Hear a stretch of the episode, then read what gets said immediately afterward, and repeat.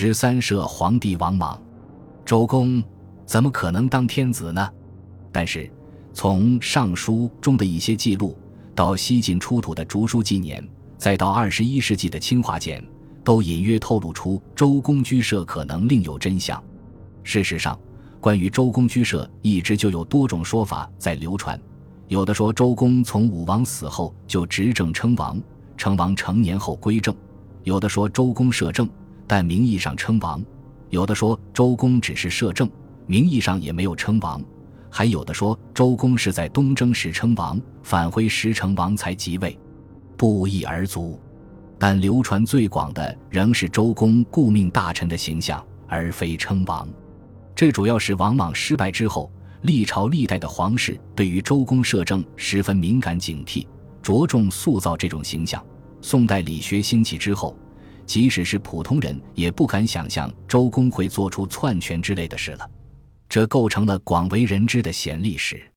其实，考虑周代的政治观念、运行机制、宗法制度，周公即使南面称王，在当时也不是惊天动地的篡逆之举，顶多引来少公。管叔、蔡叔等一时的流言，处于封建制度兴盛期的周，并没有后世一人专制、中央集权王朝对权力的超高垄断性。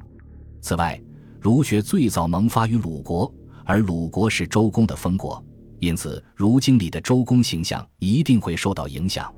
总之，从现有的文献看，周公居摄称王可能性相当高。周公摄政的真相已经晦暗难明，文献不足征，显历史与暗历史并存，都是猜测。但关键的是，此时的西汉君臣怎么理解周公居舍？群臣的奏议是公诸朝廷的重要文件，所以里面提到的周公称王不会是随意伪造。换言之，不论这段案历史的真相究竟是什么。只要西汉晚期的朝野上下都相信周公居舍可以建作成天子，对王莽来说就足够了。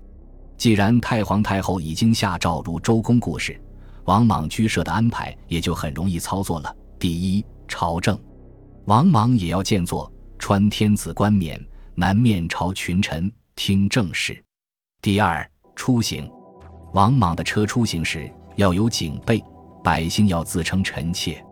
第三，祭祀要像天子一样交祀天地，宗祀明堂，共祀宗庙，享祭群神。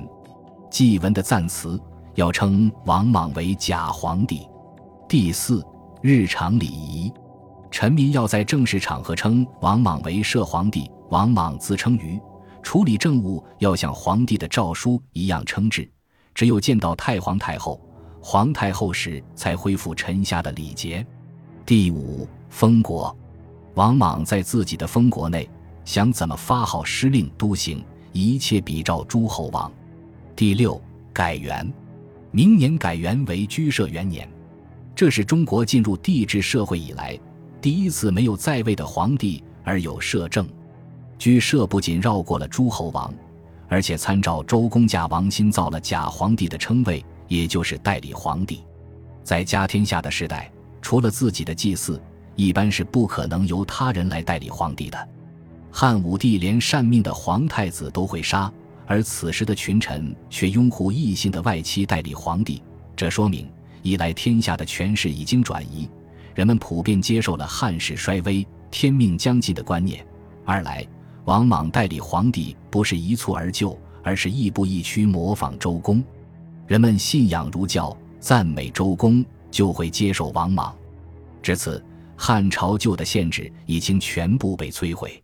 此时，假如有人回头想想五年前汉哀帝还在位时，再对比一下眼前，一定会觉得不可思议。不知不觉间，一步跟着一步，汉朝竟然名存实亡了。但人们没有感到亡国的苦痛或悲慨，因为周公已经应许了未来。